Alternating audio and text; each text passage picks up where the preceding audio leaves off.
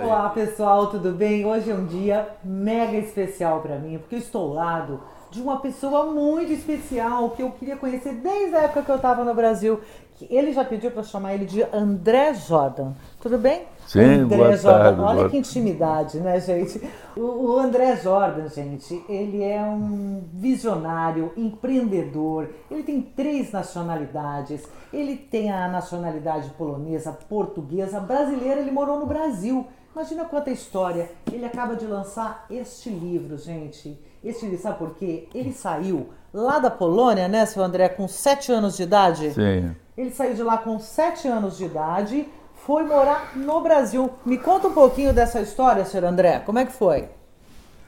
Nós eh, saímos da Polônia eh, no dia da invasão alemã da Polônia, no dia, No dia. 1 de setembro de 39. Porque a minha mãe, o meu pai era muito jovem, mas já era bem sucedido, ele era descendente de uma família de, de industriais de petróleo do leste da Polônia, que foi, na época, e, na- e dos pais e dos avós dele e dele também, o Texas da Polônia em matéria de petróleo, da Europa. Né? E já, já ia muito bem, e as pessoas não acreditavam, infelizmente, de que a guerra ia durar. Eu disse, ah, isso é uma coisa, vai durar uma semana e tal. É, minha mãe disse, não, não, nós vamos embora. No dia. No dia, Que o Hitler tacou o terror lá. do lado do oeste, quer dizer, da- da- do lado do oeste ele entrou, Aham. por lá nós vivíamos no outro extremo, já perto da Rússia É. e da Ucrânia. Aliás, a parte onde eu nasci hoje é a Ucrânia. Ah, ah, e nós saímos e viemos por Itália, Romênia, Itália, França, Portugal. Quando ele chegou em Portugal, meu pai era maçom. E através da maçonaria tinha muitos contatos. E quando nós chegamos a Portugal, nós tínhamos um visto americano que eles haviam conseguido na Itália, do embaixador americano na Itália. E porque era preciso ter um visto para entrar em Portugal para poder continuar a viagem, senão não, não entrava em Portugal. Certo. Nós tínhamos visto americano e íamos para os Estados Unidos. Só que os amigos portugueses do meu pai convenceram ele, você é novo, o Brasil é o país do futuro, tem que ir para o Brasil. E nós fomos Isso foi na década, foi no final Na- da ali, década logo de assim. 30. Não, logo do, do princípio do, do 1900, 1940.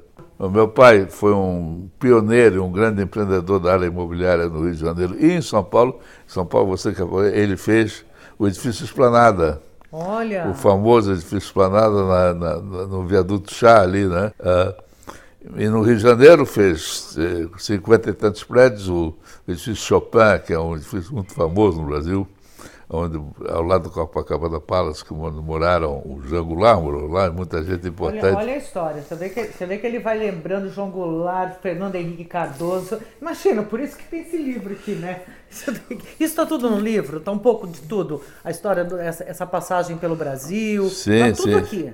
A passagem pelo Brasil não é bem uma passagem. É uma vida. É, é- é porque quando as pessoas perguntam assim, quando é que você saiu do Brasil? Eu, disse, eu nunca saí do Brasil. Eu, meu Continua coração lá. está lá, está lá, e, e- e eu estou sempre em contato. Tenho um apartamento no Rio, num prédio que meu pai fez, que é o edifício Jordan, na Avenida Atlântica, né?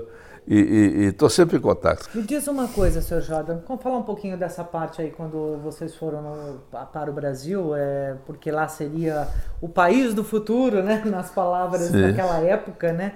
É, como é que foi é, esse lado? O senhor era pequeno, né? O senhor era é, tinha 7, 8 anos, 10 anos? Tinha sete anos, Sete eu anos. fiz sete anos no Rio. é. Nós éramos uma série de meninos eh, eh, poloneses, né? Eh, e outras nacionalidades, e, e- e não- nós não queríamos nos dar com os poloneses, nós queríamos nos dar com brasileiros. E nós queríamos ser brasileiros. E quando diz que há racismo no Brasil, eu digo assim, o nosso complexo era ser branco. E Diferente. nós éramos muito branquinhos e, e queríamos logo mudar de cor, ser moreno eh, e bater caixa de fósforo porque também. É, né? e, e jogar futebol, né? Dizer, todas essas coisas. O Brasil absorve as pessoas de uma maneira extraordinária. Porque uma pessoa que passa um executivo desse estrangeiro, qualquer nacionalidade, seja suíço, seja japonês, passa um ano no Brasil, fica meio brasileiro. Passar dois já é brasileiro. Já é brasileiro. É, Quantos é... anos o senhor morou lá? Eu morei segui, fixos 10 anos. 10 anos? 10 anos, mas depois também sempre, como eu digo, passei períodos. E o meu pai sempre teve negócio no Brasil, eu também trabalhei em várias áreas. Primeiro fui jornalista, né? E, e, e, e trabalhei no Diário Carioca, fui da equipe que lançou a Visão, que já não existe, eu acho. Né? Revista né? Visão. É, que era uma, um grupo americano. Nós, eu trabalhei nesse grupo, eu tinha 20 e poucos anos, e depois acabei na mão do meu pai, tive que ir trabalhar com ele. Nós, o Brasil, como sabe, é um país é, é, sem preconceitos, né? A grande virtude do Brasil é um país sem preconceitos, né? Como eu digo, quando eu era criança, eu queria ser negro, porque era muito mais glamouroso ser mulato. Tocar um sambinha, né? Tomar uma caipirinha. É, e, e, e, e, o Brasil realmente é um país. O grande preconceito que faz parecer que há racismo no Brasil é o preconceito econômico. É, é, contra a pobreza. O Brasil é inimigo da pobreza. E, e, por isso é que o Lula foi eleito e, infelizmente, acabou por atraiçoar a, a, a razão pela qual foi. Eu apoiei o Lula, porque eu achei que ele ia redimir realmente esse aspecto da vida brasileira. Mas ele fez isso em parte, mas também cobrou um preço muito caro pra, por esse serviço. Né? E agora vai ser um pandemônio, né? Entre ele e o Bolsonaro, o Brasil vai enlouquecer de vez. Qual é a opinião do senhor hoje sobre a política no Brasil? Saindo um pouquinho do livro, já que o senhor está falando sobre isso, depois a gente volta no livro. Olha, eu não, não, não, não tenho opinião. Eu penso que a, a burguesia brasileira falhou e na, na eleição, na última eleição, de não ter conseguido montar uma frente uma frente de. de, de, de uma liderança bom, forte. Forte para ganhar uma eleição legitimamente e continuar a, a, a, o progresso que o Fernando Henrique e o próprio Lula introduziram. E com isso abriram, abriram o caminho para os extremos. Né? E, e, vamos ver como é que isso fica. O que eu acho mal é que houve uma enorme tolerância com a corrupção e a, e, e a criminalidade. A criminalidade, quando ultrapassa um determinado limite que a sociedade é capaz de se defender, depois é muito difícil, porque, quer dizer, quando há mais bandidos do que polícias, né, fica bravo. Com mais força, né? Não, mas é mesmo até numericamente. Né? É, Quais foram alguns momentos marcantes que o senhor ah, puxou pela memória, muito, que, muitos, que consta muito. aqui nesse livro? Muitos uh, momentos. Na, eu também fui educado, principalmente pela minha mãe, mas meu pai também, muito na cultura, nas artes, e eu vivi muitas coisas lindas nas artes. É, contribuí para o lançamento, digamos, para fazer conhecer e reconhecer a Bossa Nova. É, que é um movimento. Mas quando apareceram os Beatles, eu assim, Bossa Nova acabou, nunca mais. Os Beatles é que acabaram. A Bossa Nova está lá. A Bossa Nova está aí. É tá lá não, está aí. Em todo lugar, está nos elevadores, e está nos teatros, e está. Repare, as pessoas não, não reparam, eu reparo porque acompanho isso. Grande parte das trilhas musicais dos filmes são no estilo da Bossa Nova. Né? É aquela batida do João Gilberto, etc. Você Depois, conheceu o João Gilberto? Intimamente, fomos grandes amigos. Olha isso, que legal. Fomos grandes amigos. Depois, descobri outra coisa que é tão formidável e maravilhosa como a Bossa Nova, que são as escolas de samba. Porque a escola de samba é a maior organização, foi deturpada. Foi deturpada, mas eu já chego lá. É a maior organização artística, cultural da sociedade. Quer dizer, são os próprios. É uma manifestação, né?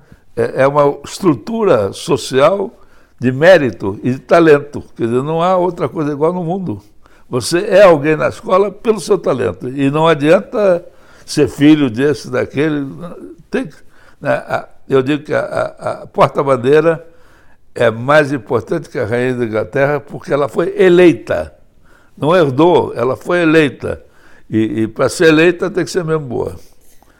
O senhor deve ter uma relação de amor muito grande, né, com, a, com o mundo carioca, com o Brasil, né? Tem, tem e é impossível não ter. É. Eu desconfio muito de alguém que não goste do, do, Brasil. Do, do Brasil e do Rio de Janeiro.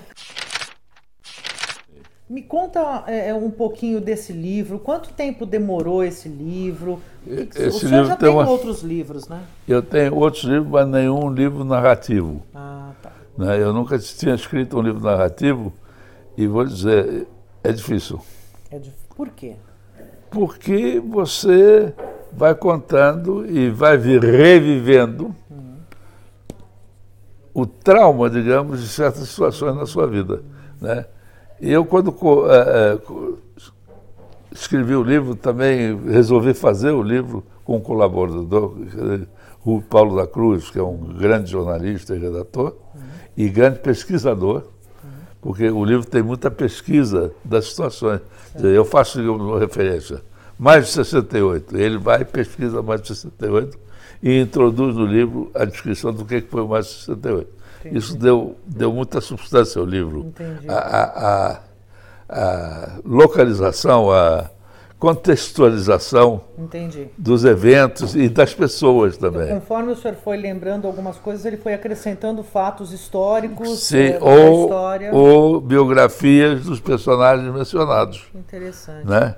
Ah, e quando nós começamos o livro, eu entendi, eu queria fazer duas coisas. Eu queria, primeiro, mostrar o que, que foi, tem sido a evolução do mundo tecnológico em medicina, é, de costumes, de moral, de educação, de, de, de, todos os aspectos do mundo, foi maior nesse período de, digamos, século, nesse século, eu estou aí quase ao século.